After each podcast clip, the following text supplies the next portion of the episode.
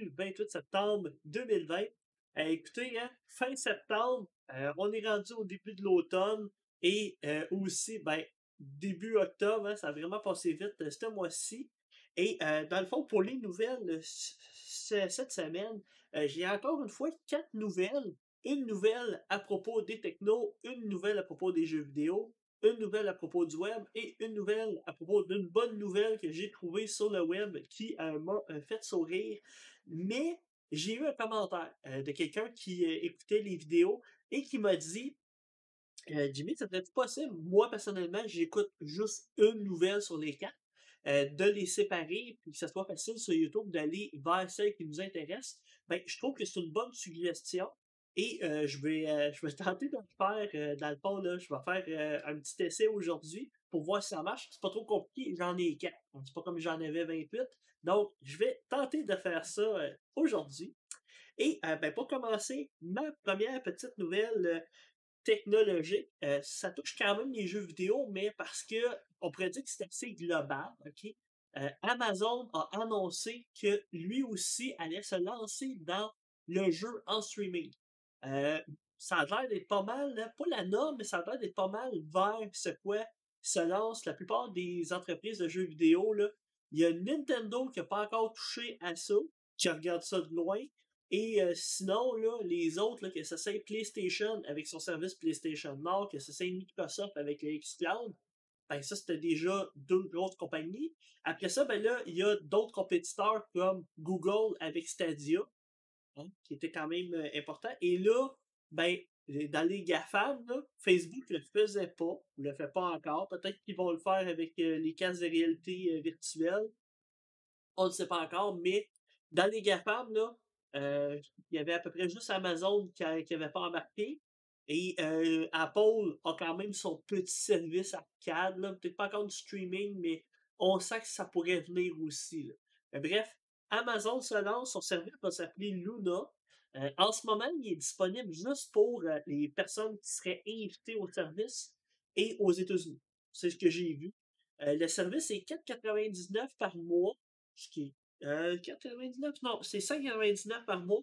Et ça, c'est US. Et il semblerait qu'il y aurait une petite manette qui viendrait avec au prix de 50 Bon, si on a le goût d'utiliser une manette de PlayStation 4 ou de Nintendo Switch, sans que ça fonctionne aussi. Bref, la plupart des manettes euh, sur PC ou USB fonctionnent à cette heure, c'est assez commun. Donc, euh, le service semble intéressant dans le sens qu'il y a l'air d'avoir déjà plus de jeux que Stadia, vraiment. Euh, c'est sûr aussi qu'il va y avoir un partenariat entre Twitch et Luna, hein, étant donné que Twitch appartient à Amazon. Donc ça, on s'entend que c'est quelque chose de qui, qui va être intéressant. C'est sûr que YouTube avait aussi une espèce de partenariat avec Stadia parce que les deux appartiennent à Google. C'est qu'on sent qu'il y a quand même une espèce de une espèce de cohérence dans les services là, des, des, euh, des, compagnies qui sont ensemble. Et euh, non, ben, on s'entend que euh, Amazon va rendre ça disponible aussi sur plein de plateformes. C'est sûr, leur principal, ça va être le Fire TV, qui est un peu l'espèce de Apple TV euh, made in Amazon. Et euh, sur PC, sur Android. Est-ce qu'il va y avoir un petit peu encore le même espèce de conflit euh, Apple versus les entreprises qui veulent faire du jeu en streaming? On ne sait pas. Il semblerait qu'ils veulent essayer de passer par-dessus ça en utilisant le, le fait que ce soit une application web, puis après, il au travers de ça, un petit tour de passe-passe. Microsoft, lui, a réussi à faire du streaming de jeux, mais pas en passant avec Xcloud, en passant avec l'application, puis mettons qu'il y aurait un Xbox dans une pièce qui voudrait streamer sur iPhone. On s'entend, c'est un tour de passe-passe. Les entreprises essaient de trouver des moyens de contourner les règles de. C'est ça. Donc, nouveau service, dit encore de la compétition, dit encore euh, une espèce de nouveau marché, une nouvelle plateforme à acheter nos jeux. Moi, personnellement, je suis encore de l'avis que celui qui a le plus de potentiel en ce moment, c'est Shadow. Pourquoi? J'ai fait une petite vidéo qui fait la description des, services. vous voulez euh, la voir, vous avez juste à chercher un petit peu dans, mes vidéos. Mais euh, Shadow permet d'installer n'importe quelle plateforme et d'avoir accès à un ordinateur distant. C'est ce que je trouvais le plus intéressant de Donc, ça, c'était pour ma première petite nouvelle techno que je trouvais intéressante de vous partager. Ma deuxième nouvelle, euh, ça, c'est une nouvelle qui m'a même été partagée dans mon envoi. J'ai envoyé ma nouvelle, mes nouvelles la semaine passée, puis peut-être une journée plus tard, l'annonce était faite. C'était quasiment pas possible que je parle pas de ça. Euh, Microsoft a décidé d'acheter Zenimax, qui est comme une grosse compagnie, qui a et qui détient la compagnie Bethesda. Ça, ça, ça a été une grosse nouvelle euh, par le fait que quand même Bethesda, c'est une grosse entreprise. Le coût de l'achat était de 7,5 milliards. Quand même un gros montant d'argent pour acquérir une entreprise comme ça. Euh, Microsoft, on n'était pas, euh, on était habitué de voir que Microsoft achetait des entreprises pour améliorer son catalogue de jeux sur le Game Pass. Ils ont acheté plein de petites entreprises, mais ils achetaient surtout des entreprises indépendantes trop chères, euh, qui étaient peut-être quelques millions de dollars. Oui, ils ont acheté Minecraft, qui était un gros achat, mais je pense qu'il était payant pour Microsoft. Et dans le fond, là, euh, cet, achat-là, ben, ça vient consolider un petit peu l'offre du Game Pass, les jeux qui vont sortir sur Game Pass, qui vont être gratuits. Euh, pour ceux qui ne connaîtraient pas beaucoup Bethesda, ben, c'est la compagnie qui a en arrière des jeux comme Doom, Fallout, Fallout qui est un, quand même un bon jeu. Il y a aussi tous les Wolfenstein, Rage, euh, Dishonored. Ils ont quand même un, bon catalogue de jeux. des jeux qui sont quand même assez populaires, intéressants. Dans les derniers temps, par contre, ils ont eu des moins bons jeux. il y a eu une petite drop, peut-être pas nécessairement de qualité, mais des fois c'est une question aussi de marketing, question aussi de courant du temps. Euh, c'est sûr que Wolfenstein Youngblood, Fallout 76, ça a été assez une catastrophe. Euh, donc, on s'entend qu'il y a quand même des petites problématiques au niveau de certaines licences et de certains jeux. C'est peut-être une des raisons pourquoi que Zenimax a décidé d'être vendu à Microsoft pour euh, remettre un petit peu d'investissement et de, de, de, de cœur dans l'entreprise. Euh, j'imagine que Microsoft, eux, vont pousser beaucoup euh, les jeux vraiment populaires. Euh, et un jeu qui a été bien populaire dernièrement, c'est Doom Eternal. Ben, il devient gratuit le 1er octobre. Donc, le 1er octobre, on va pouvoir jouer à Doom Eternal gratuitement avec le Game Pass. Dans le fond, là, on sent la, stratégie de Microsoft, dans le fond, c'est d'acquérir des, des, entreprises pour que l'offre du Game Pass devienne de plus en plus intéressante, puis de plus en plus attrayante. Dans le fond, la, stratégie de Microsoft ne semble pas d'être euh, de dire euh, je veux lancer ma console, euh, mon Xbox en décembre, puis que tous mes jeux soient disponibles sur Xbox. Ils ont l'air d'être plus global que ça. Ils ont l'air de vouloir offrir un service qui ne va pas juste fonctionner sur une console. ils visent le marché du PC. Hein. Moi, je suis abonné au Game Pass sur PC. J'ai accès à, des jeux comme Wasteland 3, puis Ori, qui est un excellent jeu. Donc, ils ont déjà le PC, ils visent le marché Android avec le xCloud, qui est la, technologie de streaming que je parlais dans la première partie de ma vidéo. Ben là, visent ça à l'utilisation de ça, que le monde s'abonne à leur service. Et euh, après ça, ben là, le xCloud, il peut aller où? Il peut aller n'importe où, n'importe quelle euh, plateforme que les, que les, le les gens vont laisser aller dessus. Est-ce que ça va venir amener sur iOS? On ne sait pas, mais pour l'instant, c'est pas le cas. Euh, ils vont peut-être trouver un moyen de passe-passe d'y aller, mais disons que ça va être quand même assez long. C'est que c'est quand même une grosse transaction eu euh, cette semaine. Ça a fait quand même beaucoup jaser. Euh, moi, quand même vraiment content. quand même vraiment content de, de, de cet achat-là. Je pense que ça va amener quand même des bons points dans le fond, euh, j'ai bien hâte de voir euh, l'Xbox euh, quand tu vas être lancé, le nouveau Xbox, qu'est-ce que ça va donner. ça, c'était pour ma deuxième nouvelle. Ma troisième nouvelle à propos du web. C'est pas une nouvelle en tant que telle, que plus un article que j'ai lu qui m'a fait quand même beaucoup réfléchir. J'avais déjà parlé un petit peu d'un article qui traitait de la consommation électrique dans, le fond de nos sites web, hein, qu'un site web noir versus un site web blanc ça consommait différemment. Ben, l'article que je vous présente, ou l'espèce de nouvelle, c'est un concept qui s'appelle les déchets numériques ou les web waste, hein, les déchets du web. Euh, dans le cas, pour vous faire une petite euh, comparaison, depuis 1994, il y en a coulé de l'eau hein, sous les ponts, vraiment. En 1994, il y avait à peu près 3000 sites web. Maintenant, en 2019, on en a 1,7 milliard. C'est beaucoup. Là. Mais c'est pas juste une question aussi de nombre de pages web, c'est aussi une question du poids. Au départ, les pages web, ça pesait quelques pas, puis maintenant, en moyenne, on est rendu à 4 MB par page. Et là, on pourrait calculer 4 MB fois 1,7 milliard, ça fait beaucoup de données. Ça fait beaucoup de données. Et euh, ben, la question qu'il faut se poser aussi, c'est euh, les médias qui sont sur ces pages-là, euh, le contenu qui est sur ces pages-là, qu'est-ce qui est le plus lourd, qu'est-ce qui est le plus dommageable, qu'est-ce qui prend le plus d'espace? C'est sûr qu'en ordre de priorité, le texte, c'est celui qui prend le moins de place. Du texte, c'est presque pas de, de, de, données à prendre avec des, juste du texte. Après ça, ben, il y a les contenus images et les contenus vidéo.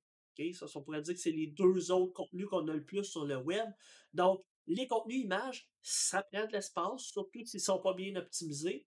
Et les contenus vidéo, c'est encore pire. C'est encore plus lourd parce que là, il y a de l'image, il, il, y a du son, il y a de l'animation. Bref, il y a quand même plus dans une vidéo. Donc, quand on, insère ces médias-là dans une page, ben, il faut penser aussi à la pertinence de mettre ces images-là.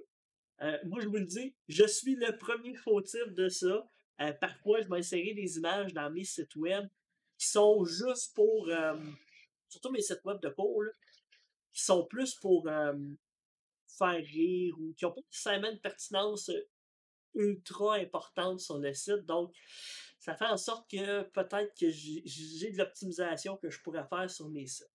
Mais il y a un autre aussi euh, élément qui pèse dans la balance, c'est les publicités qu'on a sur nos sites web. Les publicités aussi alourdissent le poids des pages et font en sorte que, ben, c'est sûr, a une publicité avec des vidéos ou avec des choses, ben là, c'est encore pire. Un autre aussi euh, facteur qu'il faut prendre en considération dans le poids de nos pages, c'est tout le côté traitement euh, numérique par des BD ou par de la programmation ou toutes les choses qui sont faites, on pourrait dire, pour ajouter euh, de l'interactivité ou rendre nos pages dynamiques. Ça aussi, ça a un poids dans la balance et il faut se poser la question, est-ce qu'on a vraiment besoin d'une base de données pour notre site web? Puis ça, honnêtement, là, c'est quelque chose que je me suis posé souvent la question. Puis je pense que souvent, on pourrait se débrouiller avec un site statique. Donc, euh, maintenant, euh, mes sites de cours, je les fais tous semi-statiques. Il y a une administration en arrière, mais la page est statique en arrière. Ça reste un fichier, comme un fichier HTML. Il y a beaucoup de sons à l'extérieur, j'espère que vous l'entendez pas. C'est, assez incroyable, on dirait qu'il y a une apocalypse. ceci étant dit, c'est toutes des choses qu'il faut penser. Euh, est-ce que euh, nos sites web, on devrait euh, prendre un peu la responsabilité ou l'habitude de les archiver quand on n'en a plus besoin? Est-ce qu'on devrait effacer ou supprimer les pages qui ne sont pas nécessaires? Euh, chaque page qui est vue, OK, ça, j'ai trouvé que c'était une belle image à expliquer. Là. Dans le fond, chaque page qui est imprimée à l'écran, OK, mettons qu'on a une page de 4 MB, une seule page, si elle est vue 600 000 fois, on s'entend que c'est beaucoup. Mais dites-vous qu'il y a des sites web que 600 000, c'est un nombre euh, normal, puis c'est une visite euh, annuelle journalière. Ben, ça coûte un an. Ça coûte un an de, de, travail de CO2 à récupérer. C'est que dans le fond, là, euh, une seule page, vu 600 000 fois, ben, ça prend un arbre pour pouvoir. Que vous voyez le calcul qui peut être fait là, avec 1,7 milliard de pages euh, qui pèsent 4 MB. Euh, hein, ça fait. là, je disais des pages, mais c'est pas des pages, excusez, c'est des sites web. Ça veut dire qu'à l'intérieur de ces sites web-là, il peut y avoir encore plus de pages. Fait que, le calcul peut se faire vite. Donc, je pense que c'est un peu notre responsabilité en tant que concepteur web de garder ça en tête, d'essayer de faire que nos pages euh, aient des contenus euh, le plus spécifiques puis le plus euh, le plus concret pour l'utilisateur, puis de d'insérer des images ou des médias qui ont vraiment un sens ici pour l'utilisateur. Plutôt que de mettre des images de remplissage ou des mèmes ou des affaires un peu humoristiques, chose que moi-même je fais. Donc, ça, c'est un questionnement que je pense qu'il va falloir qu'on amène pour optimiser nos pages. Puis, autant pour l'utilisateur qui voit nos pages plus rapidement que pour euh, l'environnement en tant que tel, je pense que c'est un excellent questionnement qu'il faut faire. Fait que je finirai là, euh, ma petite nouvelle en disant que dans le fond, là, faut se poser la question, quand on dit qu'une image vaut mille mots, est-ce que on veut aussi que ces mille mots veulent dire de la merde? Hein? Euh, il faut toujours se poser cette question-là.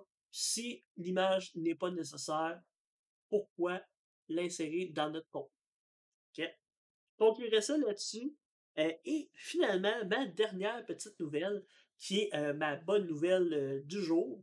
J'ai trouvé ça quand même le fun, le fun à lire. Je fais pas beaucoup de nouvelles à propos du COVID, parce qu'on en entend parler, puis c'est quelque chose hein, déjà dans nos vies, puis je pense que dans les bonnes nouvelles, on n'a peut-être pas nécessairement besoin d'entendre toutes les bonnes nouvelles par rapport au COVID parce qu'il y en a une tonne. Mais celle-là m'a fait sourire, puis je trouvais ça quand même euh, le fun de la partager parce qu'elle m'a amené aussi un petit peu de réflexion. C'est une nouvelle qui dit que, euh, puis vous l'avez peut-être lu à certains endroits aussi, là, mais qui dit que euh, on utilise maintenant dans les aéroports aux États-Unis des chiens pour détecter la COVID-19. dans le fond, là, pour vous mettre un petit peu dans le contexte, c'est que les chiens, euh, les chiens renifleurs, là, euh, sont utilisés hein, pour détecter la drogue. C'était des utilisations de base euh, des chiens dans les aéroports. Mais on peut s'en servir aussi pour détecter des cancers hein, et détecter la malaria. Donc, les chiens pouvaient être utilisés pour détecter certaines formes de maladies. les scientifiques ne savent pas encore en quoi le chien aide. Qu'est-ce qui aide à détecter? Est-ce qu'il sent euh, les résidus de la maladie? Est-ce qu'il sent la maladie en tant que telle? Ou est-ce qu'il sent ce que le corps humain produit en réaction à la maladie? Et ça, c'est un bon questionnement. Dans le fond, qu'est-ce qui, qui est fait par l'animal? Mais ce qu'on sait, c'est que l'animal, lui, le chien, il détecte quasi instantanément euh, la maladie, ce qui est pas mal intéressant. Dans le fond, le processus n'est pas trop compliqué. Là. Ils font pas. Euh, ils. Euh, le chien vient pas vous sentir dans le visage. Là. Ils sautent pas dessus. Non. Ce qu'on fait, c'est qu'on vous frotte la peau avec un tissu ou avec une espèce de matériel qui prend votre matériel, votre odeur. Puis après ça, il dépose un endroit, le chien va le sentir. Et c'est ça qu'il sent. Puis s'il détecte la maladie, ben là, après ça, ben, il y a une procédure qui est faite. La procédure par la suite, ben, ça pourrait aller d'aller euh, vous faire tester plus en détail, mais dans un aéroport, on s'entend qu'il y a beaucoup de va-et-vient, ça peut être plus rapide à tester que hein, de faire le test euh, au travers du nez euh, et tout et tout. Fait ça, ça m'amène comme réflexion. moi, je trouve ça super intéressant que les chiens soient capables de faire ça. Ce que ça m'amène comme réflexion, c'est pourquoi on ne commence pas à utiliser plus ces outils-là? Hein? Pourquoi on n'utilise pas plus les chiens dans nos différents endroits de test? Pourquoi qu'on n'utilise pas ça euh, dans nos écoles? Je dis pas qu'on pourrait avoir des, euh, des, euh, de pieds là, super facilement puis dresser pour faire ça partout, mais à, certains endroits névralgiques où est-ce que on aurait besoin de tester rapidement les personnes, les personnes passent, on les teste, et là, si chien sent quelque chose, on va, on va faire passer le vrai test. Euh, puis les personnes aussi qui sont détectées, ben, ils pourraient au minimum se mettre en, quarantaine temporaire. Puis, euh, bon, j'imagine que les chiens, ils peuvent avoir des faux positifs aussi, même parmi les chiens, parmi les, résultats que les chiens font. Mais je pense qu'ils ont quand même vraiment euh, un odorat qui est assez, assez fin pour pouvoir découvrir ça. Ça, ça pourrait être un outil qui serait mis couramment pour qu'on puisse se servir de ça dans la vie de tous les jours. Je trouvais ça quand même intéressant de vous partager ça. Donc, euh, ça met fin à mes nouvelles. Euh, cette semaine, ça a quand même été rapide. On est rendu proche du 20 minutes. Donc, euh, j'espère que vous avez trouvé ça intéressant. Comme d'habitude, si vous avez des commentaires, suggestions, commentaires de faire des chapitres, super bons commentaires, ben, n'hésitez pas à me les faire dans la vidéo sur YouTube ou sur Facebook ou peu importe où est-ce que vous voyez la vidéo ou le podcast. Là. Vous pouvez me laisser un petit commentaire. Et euh, dans le fond, là, euh, je vais faire ce petit, format-là avec euh, les, les chapitres pour YouTube, puis vous m'en des nouvelles si vous trouvez ça intéressant aussi. Donc, je vous souhaite une super bonne semaine, un bon début d'automne, puis profitez-en en masse. Fait que, ciao tout le monde!